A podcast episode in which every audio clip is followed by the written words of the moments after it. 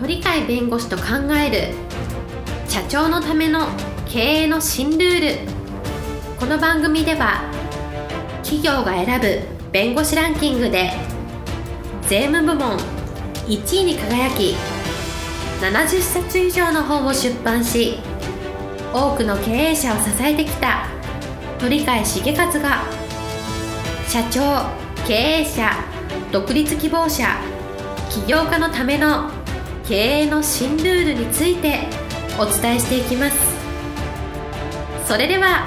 今回の番組をお楽しみください皆さんこんにちは、えー、お元気でしょうか、えー、元気がすべての源ですこの番組を、えー、聞いていただいてお元気を出していただきたいと思います。えー、経産部の鳥飼です。はい、パラリーガルの高瀬です。えー、今日のテーマはですね、えー、Facebook が成功した理由と。はい。こういうものであります。はい。Facebook が成功した理由というテーマなんですけれども、えっ、ー、と、利用者が15億人を超えているそうなんですけれども、Facebook がここまで成功した理由というのは、えー、これができた頃には他にも SNS はあったということなんですけれども、はい、なぜ Facebook が、Facebook がここまで成長したのか、という理由について、はい、はい、ということですね。あの、いわゆる SNS で、まあ、大成功した作右翼がこの、えー、Facebook ですけど、他の、あの、まあ、あれは大学で生まれたやつなんですけど、他のところでも、もっと機能があの非常に優れてるものがたくさんあったと。そういう意味では、その、フェイスブックはダサいと言われてたらしいんですけど、そのフェイスブックが圧倒的にシェアを占めて、えー、SNS の優になるというわけですけども、その理由ってのは、機能の面で言えば友達申請ができるっていう、ありますよね。あの、親父になった時僕もフェイスブックやってました。やっぱり友達申請をしたり、されたりで、それでちゃんと選択して、こいつ、この人よくわかんない。特に僕、あの、毎日のように、あの、フェイスブックの申請、承認の依頼来るんですけど、外国人がめちゃくちゃ多いんですよ。はい、とか知らないじゃないですか。はいこれで、どうも、えー、将校らしいとか、あの、軍人が意外と多かったりして、あるいは、あの、なんか財界の人みたいな、えー、人が多かったりするんです全然知りませんから、絶対承認しませんよね。とかやっぱり時々知り合いが出ると、これは安心だから。ただ申請があった中で、えー、全然わからないけど、その人のやつを押すと、えー、友達がわかるじゃないですか。そしたら、あ、あ何か知ってる人がいて、この人は簡単に申請認めないよっていうことがわかれば、友達いいよっていうふうに承認しますよね。そういうことから考えると、やっぱりそういう友達じゃある友達じゃない、信用できるか信用できないかっていうのを選んでやってるという機能があるから、やっぱりこれはすごくいい機能だと思うんですけど、ただこの、あの、創業者である、えー、正確に言うとマーク・ザッカーバーグっていうんですか、はい。この人のいろんな発言録みたいなものをあの読ませていただいたんですけど、なかなか本質的であって、でこの人は機能のが、その他の人から言うと機能が高機能かのそうじゃない機能かって SNS 自体の機能を今まで、えー、競争してたような人たちに対して機能っていうのは大事なのは自分たちがこの Facebook を作って何をしようとしてるかっていう彼ら使命感からどうも出てきてるらしい。友達申請はなぜやってるかというと、やっぱり人間って情報をたくさん持たないとダメだよと。とどの情報って当時広告機能としての情報を考えてるらしいんだけど、同じ広告機能が出て、新聞出たってすぐ買うわけじゃないよと。有名な会社で信用できるから買うんだとか、友達からあの、えー、あの、えー、機械は買ってみたら都合、あの、すごく便利だよと、こういう面でいいよっていう、信頼している人から言われるから買うんだっていう、その友達機能的な発想で、この SNS を、えー、使うというと、信用できる情報を集めるものとして、えー、利用できるねと。そうするとみんなが信用できる情報に基づいていろんなやりたいことをやるじゃないかと。いうので、もうそれの、あの、それぞれの人の、あの、使使える、本当に自分のためになる情報を集められる、そういう機能を持たそうという、それをやるのが自分たちの使命だと言ってる。正確な言い方するとね、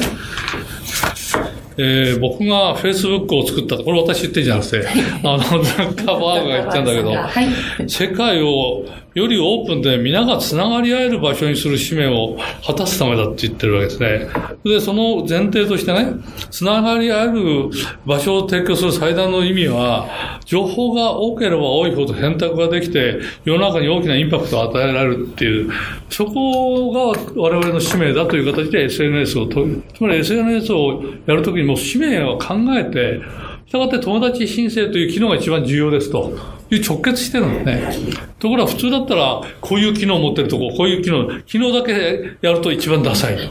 とか一番ダサいんだけど、一番重要な使命、だから社会的な使命とか社会的責任を負ってるという発想で作られたもんだから社会から受け入れられて、確かに友達をチェックするっていうのが一番重要な機能ですから、自分がなんか記事を書いた時に、誰が読んでくれるか、僕は10人の人ぐらい読あ、この人たち読んでくれれば安心できるっていう、人数じゃなくて実は読んでる質、質みたいなものを見て実は書いてるっていうのは本当なんですけど、人数だから減っても、この人たちより十分だっていうのがやっぱあるんですけど、そういう意味では友達機能は本質的だ、しかもそれが使命として流れてきてるというのは彼のやっぱり素晴らしいところなんですね。はいえっと、機能がもっと豊富な他の SNS ではなくって、えっと、当時友達申請機能しかなかった、えっと、できた頃にはいいねもシェアもなかったというふうに聞いてますけれども、そういった Facebook が独り勝ちしたというのは、その機能が社会的使命を持っていた。ただ、もともとそれはネットワーク発想だから、はい、ネットワークとして友達機能っていうのは自然に広がっていくもんだと、人間はやっぱり友達求めて、そこで情報を取ろうとしてるから、そこは自然に広がるから、彼からすると圧勝するのは当然だっていう発想が基礎にあった感じはしますね。でその、えっと、機能の豊富さの方向に、えー、進むのではなくて、うん、一つの方向に進んだとだから機能っていうのは何らかの目的を達せるための一つの道具じゃないですか。はい、道具の方に着目しないで、道具が手段だから、それを達成するための何が必要かっていうのを考えて、SNS を手段と考えて、はい、そしたら、ね、その機能としては友達機能が大事だねっていうので、友達機能を作ったんだ。とね。だからどちらかというと、あの、よく日本の電子業界っていうのかな、電気業界は意外と優秀な機能をたくさん持ってる、たくさんの機能を持ってる、機能の競争みたいなとこあるじゃないですか。消費者から見るとあんまり差別がわかんないけど、こういう他のとこと違った機能とかいうのはテレビでよく宣伝やるじゃないですか。ところが、それが本質的なところかどうかっていう、そこのところの見極めがやっぱり、えー、ないといかんのかなっていうのは、こういうところから実は学ぶことなんですけど。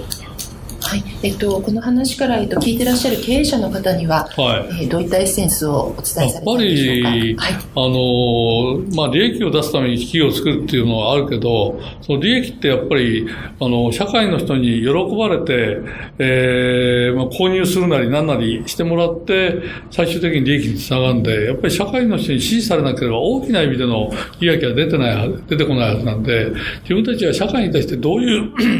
ことを提供して、どういう意味での貢献をするんだっていう、その意識が小さいか大きいかによって、企業体が大きくなったり小さくなったりする、成長が、あの、ちゃんと、えー、確立できるかできないかも、その使命感を持ってやってるかどうかによって、相当影響を受けるんだなっていうことが、ここから読み取れればいいのかなというふうに思うんですね。はい、その機能の多機能性ですとか、そういった、はい、えー、それは手段であって、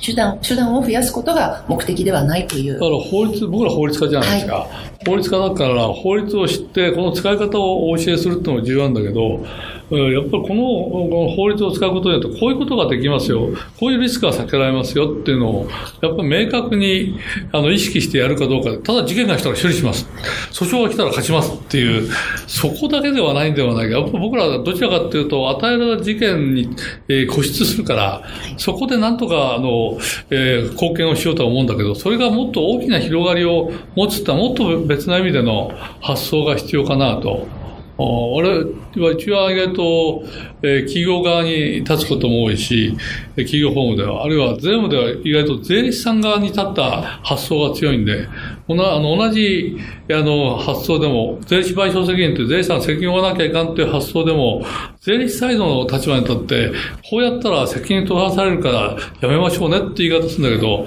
それによって損害を受けてるお客さんの立場から僕らはあまり話をしてないんですね。そう話をすると別の話になってくるんで、でそういう意味では、ね、やっぱりどういう立場から自分たちが仕事をやっていくんだという立ち位置をしっかりすると、おのずから誰が自分たちのお客様かっていう顧客の創造の一番中心な顧客を明確にするということにつながってくるので、でこの、えー、SNS であの、えー、Facebook が最高、あの、おそらく支配できたっていうのは、そこの使命感が明確で、やっぱりそれが社会に受けられるものだったというところが、最終的に機能のところに、友達申請機能に現れてたらないかと思うので、ね、そういう意味では、根本の考え方をもう少し広く大きく、使命感みたいな、えー、青ちょ、生ちょろいと言われるかもしれないけど、そこら辺に原点を置いた方がいいのかなっていうのが今日の話ですね。はい、ありがとうございました。今日のテーマ、Facebook が成功した理由でした。今日も一日元気に過ごしましょう。はい、ありがとうございます。本日の番組はいかがでしたか？この番組は毎週月曜日7時に配信いたします。それでは次回の配信を楽しみにお待ちください。